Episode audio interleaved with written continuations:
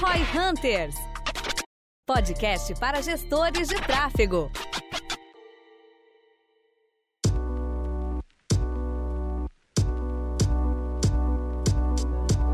investimento, ações, diversificação, tudo isso tem alguma coisa a ver com tráfego? O que, que tu acha sobre isso, João? Tem pra caramba. É uma das, das mudanças mais game changers para mim. Lidar com tráfego e, e mídia de modo geral foi começar a tratar como investimento e não como custo ou despesa pro negócio. Na hora que você faz essa mudança, aí você começa a fazer as analogias com investimento, né? O primeiro ponto é, cara, investimento, enquanto dá retorno, você tenta investir o máximo possível. Quando você trata marketing como custo, você fica buscando como eu reduzo meu investimento em marketing. E isso é, muda muita coisa, muita coisa mesmo. Da mesma forma que quando você está tratando como custo, às vezes você tem um budget é, de marketing, você simplesmente coloca ele. Quando você trata como investimento, você foca em tentar fazer aquele budget ficar. Tipo, você para de ter budget, você tem, obviamente, uma, um limite ali, né?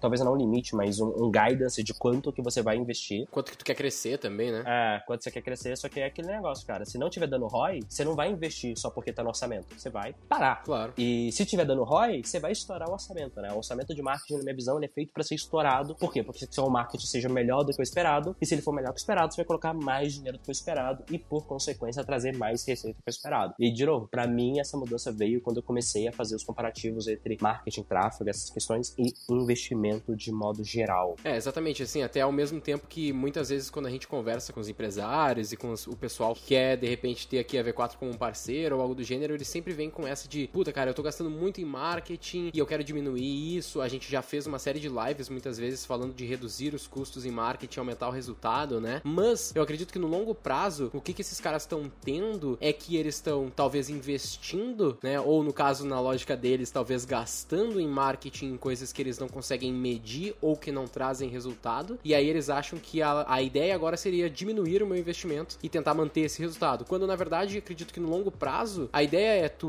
conseguir metrificar cada vez melhor as tuas ações de marketing para saber o que que traz ROI no fim, que é o importante, para que tu possa então sim investir mais nessas estratégias lucrativas. E eu acho que é isso que a galera não entende muitas vezes. Sim, sim. Eu acho que não é nem que a galera não consegue metrificar ou ver o resultado, tá? Eu acho que a galera tem uma ilusão de que resultado bom é resultado orgânico. Que o único resultado que importa é ter resultado orgânico. Não, assim, óbvio, para mim tem sim algumas questões que, cara, é, ah, não tô conseguindo medir, então gostaria de não de reduzir esse custo porque eu não tenho certeza do retorno. Também acontece. Mas eu acredito que a maioria das pessoas tem esse pensamento de que não, cara, para mim negócio bom é negócio que só dá resultado no orgânico. A minha visão é, cara, você tem que investir o máximo possível. Eu penso muito com a visão de monopólio. O que, é que significa, cara? Quer dizer que eu quero sim ter um orgânico forte, só que eu quero ter um orgânico forte não para não investir em pago. Eu quero ter um orgânico forte para mídia paga eu poder deixar ela cara para todo mundo e quebrar meu concorrente que não tem orgânico bom, sabe? Minha visão é essa. Então, putz, eu quero, eu quero, sei lá, que meu SEO me traga tanto resultado, mas tanto resultado com CAC tão baixo que na hora que eu tiver um CAC que eu tenho um prejuízo de 90% no Facebook Ads, eu posso continuar investindo. Por quê? Porque meu CAC global vai estar tá bom e o meu concorrente não vai aguentar dar esse prejuízo no Facebook. E aí ele vai sair do jogo e eu vou ter todos os clientes. Tipo, esse é o meu pensamento que eu acho que a galera, de modo geral, não tem. A, visão que eu tenho conversando com as pessoas é, não, cara, eu queria não gastar no Facebook, eu queria ter 100% orgânico. Fala, você tá sendo idiota. Se o orgânico tá tão bom assim, você deveria querer investir mais ainda no pago. Exatamente. Porque no global vai valer a pena, né? No global vai valer a pena, você vai ficar mais competitivo. E, para mim, a maior preocupação que eu tenho com qualquer coisa orgânica é que a relação com a plataforma não é clara. A sua relação com o Facebook Ads é muito clara. Você paga, ele te mostra. A sua relação com o feed orgânico do Facebook do Instagram, ele pode mudar a qualquer momento e você vai ficar chutando o dedo. Google SEO, cara, eu tava. Eu fiz um post no meu Instagram esse dia, ontem, isso ontem, é, que eu fui fazer aquele teste de velocidade para ver como é que tava a velocidade de casa, tá, né? A Vivo tava me entregando que eu tô pagando pra ela. E antes eu tinha que entrar em algum daqueles sites, sei lá, o Speed Test, RJNet, não sei. E agora eu não preciso mais. Eu clico e já o próprio Google já abre para mim um teste de velocidade. Isso aconteceu com a galera de temperatura, isso aconteceu com a galera de clima, é, calculadora, um, conversão, relógio. Um monte de gente já criado sites, né? Que você tinha que dar ferramenta, de ferramenta, o Google tá meio colocando direto no feed. Quem te garante que o seu site que hoje está querendo depender do orgânico, daqui a pouco o Google vai fazer algo que as pessoas não precisem mais entrar no seu site? Ninguém. Então, assim, para mim, a relação do, do resultado orgânico, como ela não é clara, principalmente para assim, os negócios, né? Para os negócios, principalmente, ela não é clara. Putz, cara, eu prefiro nunca depender. Quero ter um orgânico forte para reduzir custo global, mas eu tento não ser dependente. É o problema, é o problema no fim das contas do controle. Então, orgânico, basicamente, tu não tem controle nenhum. Tu pode fazer 200 mil artigos que não necessariamente tu vai ter uma melhora significativa no teu SEO, não é garantido. Agora, tu botar 200 mil reais no Facebook, tu vai alcançar uma galera. Vai ter ali o que a, a entrega que o Facebook te promete. E isso que é a graça, né? A, a gente fala aqui, eu tava falando disso hoje também, é a questão da, da torneira. Tu, meu, tu quer mais, mais tráfego, mais resultados, se tu tem boas campanhas, se tu tem uma boa estratégia, essas coisas estão dando certo ali no tráfego pago, tu quer mais, tu só abre a torneira. Ou seja, talvez bota mais dinheiro, bota mais públicos e coisas do gênero, porque tu tem muito controle. Não é total controle 100%, nada, nunca existe isso, mas é muito mais controle, né? Eu acho que mais do que controle, eu tenho clareza da relação. Para mim, o que mais importa acaba sendo isso.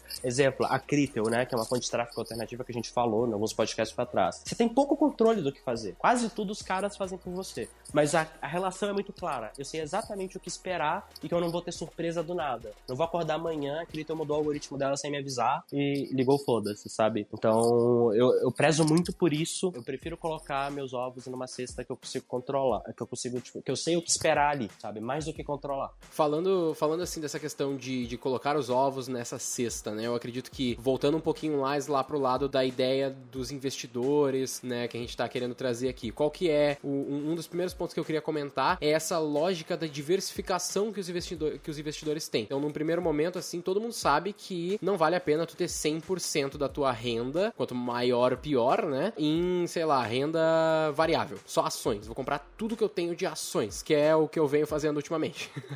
Mas é porque é uma renda meio baixa no primeiro momento, então eu tô buscando capitalizar. É, Mas você diversifica no tempo, né? Exatamente, é isso que eu, é exatamente isso que eu busco. Então, no futuro eu pretendo diversificar. Mas a mesma coisa acontece no tráfego, porque a galera que é o quê? Os gestores de tráfego que estão no, nos ouvindo, possivelmente alguns deles já cometeram um erro ou pensaram em cometer esse erro de, velho, eu vou ser o pica do Face, eu vou ser o pica do Insta. Mas aí beleza, tu é o cara foda do Instagram, do Face, isso muda, daqui a pouco vem o TikTok e realmente toma conta da coisa e o Facebook perde, perde força ou algo do gênero, e aí tu vai ficar para trás, né? Então acredito que essa lógica de diversificação dentro do tráfego faz muito sentido também. De tu ser um cara um pouco mais generalista, digamos que tu seja só o cara do tráfego, né? Vou fazer só tráfego, não vou olhar pro resto como aqui na V4 a gente olha. Pelo menos que tu consiga controlar várias mídias ao mesmo tempo. Tu saiba ser muito bom em Face, em Google, manje de Criteo, manje de anúncios no YouTube e todo o resto, né? Não sei se tu concorda, o que, que tu vê sobre isso? Tem alguns pontos aqui para mim.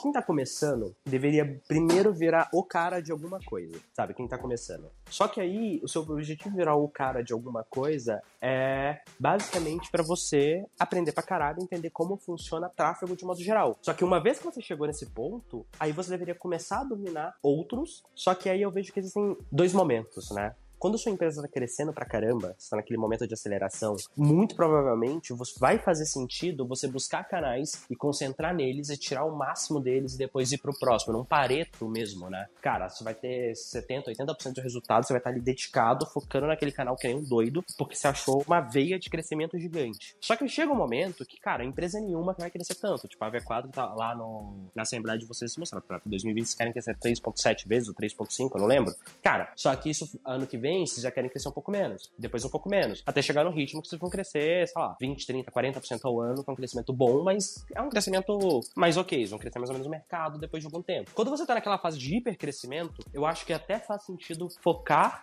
em um canal desde que sejam canais que você tenha mais controle e entenda de uma forma mais clara a relação. Então, putz, se você conseguir fazer isso, lindo, explora pra caramba e vai para cima mesmo. Mas à medida que você vai chegando no momento mais, cara, meu crescimento não é tão grande mais, eu preciso manter as coisas mais estáveis e todas essas questões, aí eu acho que você deve ir para uma abordagem mais de realmente diversificação, de estar sempre bem diversificado. Deixa eu pegar um exemplo, analogia com investimentos. Warren Buffett tem a carteira de investimentos dele lá, e ele fala, né, diversificação é proteção contra a ignorância. Basicamente, você não sabe muito bem o que está fazendo, não tem muita confiança, você diversifica. Quando você sabe o que você está fazendo, é um risco calculado, aí você concentra vai dar porrada. Não adianta nada uma ação da sua carteira multiplicar por 3 se ela é 1% do seu patrimônio. Legal, 1% agora virou 3%. Não ganha quase nada. Só que aí, cara, você tem que meio que administrar seu risco com base no que você sabe, o que você está esperando, como você está disposto a perder. Então você tem que fazer esse equilíbrio e eu acho que quanto mais maduro o negócio for, mais ele tem que ser diversificado. No começo,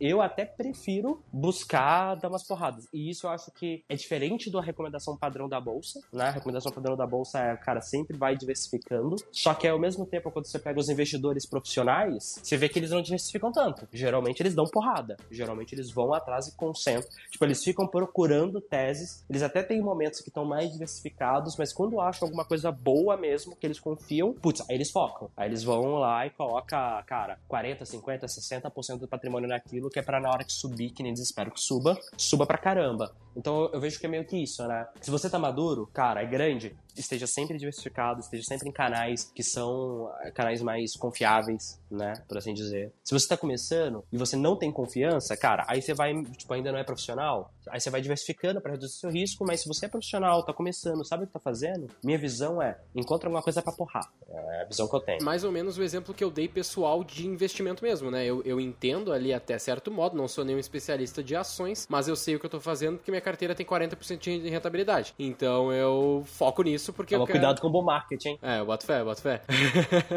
mas é, mas o que, que eu penso? Eu acredito que nesse primeiro, nesse curto prazo, vamos dizer assim, eu vou focar nisso aqui para dar uma, uma rentabilizada, né? Ali conseguir aumentar esse meu patrimônio e depois eu diversifico quando eu tiver maior, vamos dizer assim. Eu aceito o risco atualmente. Então acho que é mais ou menos o que tu quis dizer, né? Então nesse sentido de eu sei o que eu tô fazendo, tá dando certo, eu vou focar nisso um tempo e depois, quando eu tiver maior, que eu não puder mais tanto assim aceitar um risco como é 100% de renda variável, eu começo então a diversificar para ficar mais tranquilo. Que é mais ou menos o que a V4 fez, no fim das contas. Porque a V4 vinha há muito tempo vivendo muito fortemente de Facebook Ads, assim, na nossa aquisição. Tipo, muito Facebook, Facebook, Facebook, Facebook, Facebook. E hoje a gente tem ali, eu tô, tô tentando ver aqui na nossa TV, tá meio longe, mas a gente tem pelo menos umas 7, 8 fontes de tráfego hoje, de vendas, né, no caso. Fontes de venda mesmo. Então, o próprio Gestão 4.0, outros eventos que a gente patrocinou, Face, Google, YouTube, tudo isso que a gente Os vem. influenciadores, tem coisa Os pra influenciador, coisa pra caramba. Por quê? Porque a gente tá maior. Hoje eu não posso depender só de Face ou só de YouTube, né? A gente precisou criar outras fontes. Faz, faz total sentido, assim, essa, essa tua visão.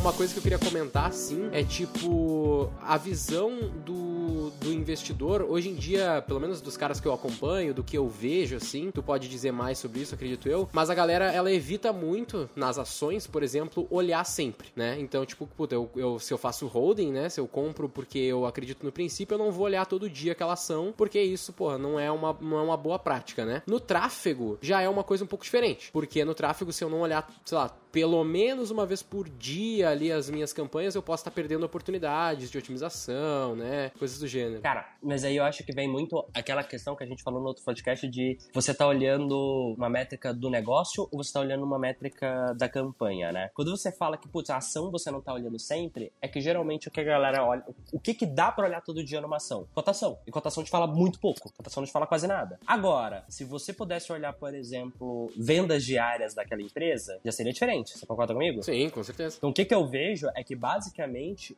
como investidor, a gente tem a chance de olhar as métricas que importam todo dia. É diferente de eu estar numa ação que, cara, eu não consigo olhar as métricas que importam dia. olhar os balanços e coisas do gênero numa ação. Se né? você tivesse como olhar venda daquela ação dia a dia, cara, eu acho que ninguém seria contra você acompanhar dia a dia e ver se as coisas estão indo, ver se as coisas não estão indo, sabe? A questão é que, como investidor, você não tem essa opção. É que nem aí na, na V4. Todo dia na V4 vocês estão olhando os resultados que as suas campanhas estão dando, que o, tipo, que o negócio está tendo de modo geral, né? Vocês não estão olhando a cotação da V4. Você não tem todo dia perguntando, oi, por quanto você me compraria? Oi, por quanto você me compraria? Isso não acontece. Mas todo dia vocês estão olhando. Meu resultado, como é que tá? Meu resultado, como é que tá? Tá indo pra bem? Tá indo mal? O que, que eu vou fazer? Eu vou colocar mais dinheiro aqui na V4, eu sou sócio, eu vou comprar mais ações ou vou, putz, cara, acho que eu vou esperar um pouco agora, que minha exposição já tá no tamanho que eu quero, o resultado. É tipo, eu, eu vejo dessa forma, sabe? Tem que entender com a galera, de modo geral, ah, como que as pessoas estão vendo. Minha visão é que no tráfego eu posso olhar o que importa todo dia. Numa ação listada em bolsa, não. Numa ação listada em bolsa, eu posso olhar o que importa bem de vez em quando.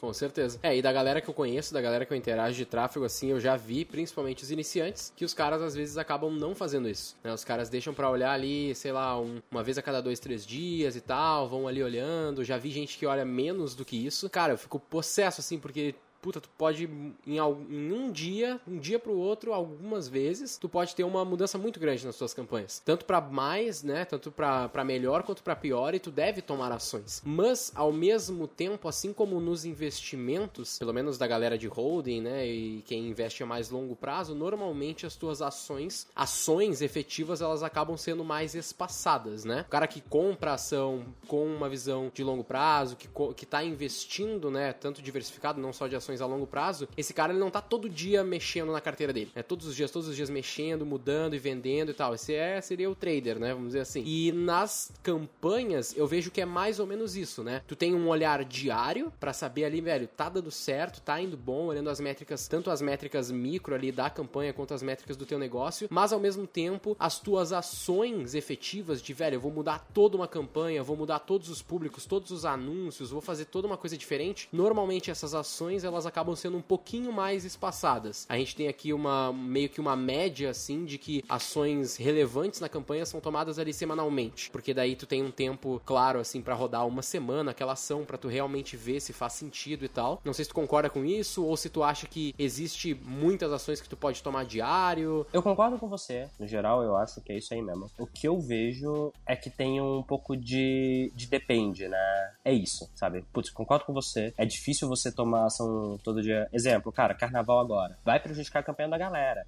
Política. Vai prejudicar a campanha de uma galera. Já tá prejudicando. Não dá pra você querer tomar ação agora porque o carnaval foi aí. Tipo, durante política, cara, o dia que aconteceu a facada do Bolsonaro, as campanhas ficaram uma porcaria, porque ninguém tava dando atenção pra campanha de que tá querendo te vender alguma coisa. Estavam querendo saber do Bolsonaro que levou facada. Então, assim, eu acho que é importante você sempre ter esse olhar macro, né, do que que tá realmente acontecendo ou não, mas continua muito no depende. Se você não vê nada, nenhuma justificativa do que possa estar acontecendo e saiu muito do padrão, aí eu acho que talvez valha a pena você agir de uma vez. Indiferente do tempo. Indiferente né? do tempo. Agora, a minha regra é, a não ser que tenha alguma coisa muito absurda, eu procuro não fazer alterações em menos de 24 horas. Preferencialmente às 48 horas. Sabe, assim, putz, coloca, acompanha, olha todo dia, mas a não ser que seja algo muito absurdo, eu tento esperar pelo menos 24, 48 horas para fazer alguma alteração significativa, pelo menos, né? Putz, eu reduzi, vou vou reduzir ou aumentar o budget um pouquinho, 20, 30%, ah, ok. Cara, não, cara, eu vou dobrar o budget, eu vou mudar meus criativos, eu vou mudar meu público. Putz, isso eu tento esperar um pouco antes de fazer.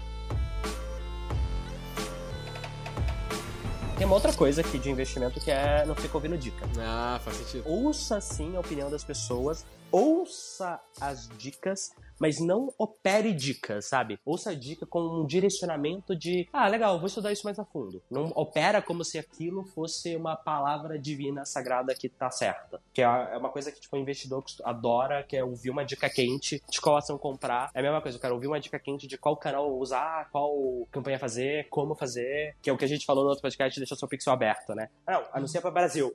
Era uma dica quente de um cara respeitado no mercado. Eu acho que ele até parou de falar isso não tenho certeza. Eu acho que ele parou. Quem fez provavelmente se fudeu. Teve resultados ruins.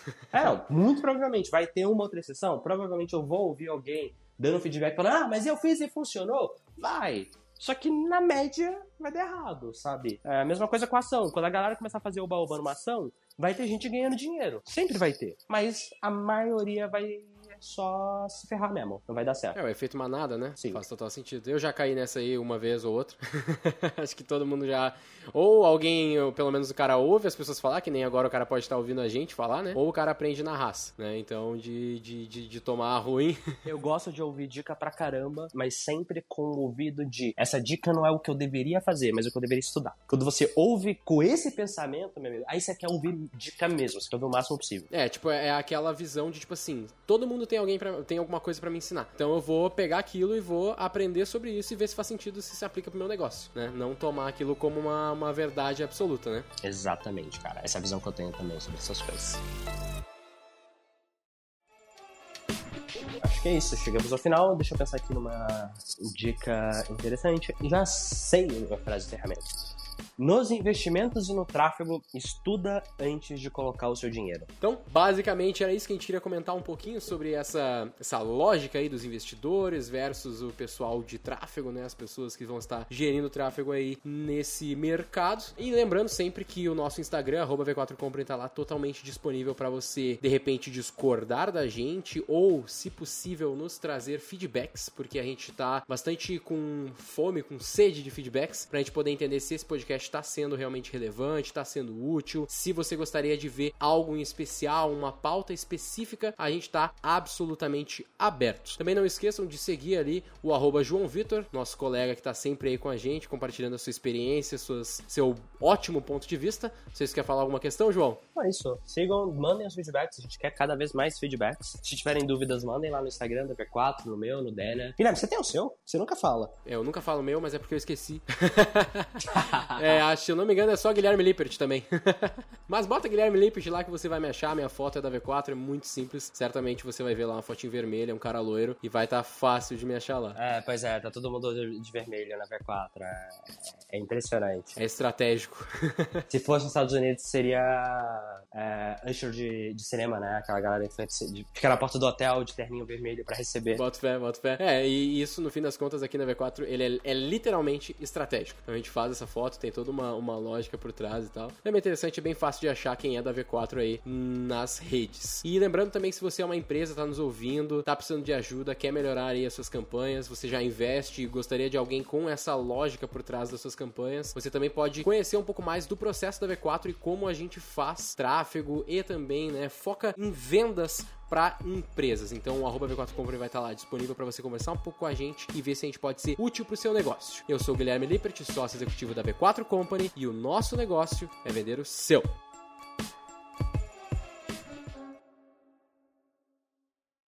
Para saber mais sobre como a V4 pode ajudar o seu negócio, ou você que é profissional de marketing digital e quer saber como ser nosso parceiro, acesse v4company.com e saiba mais.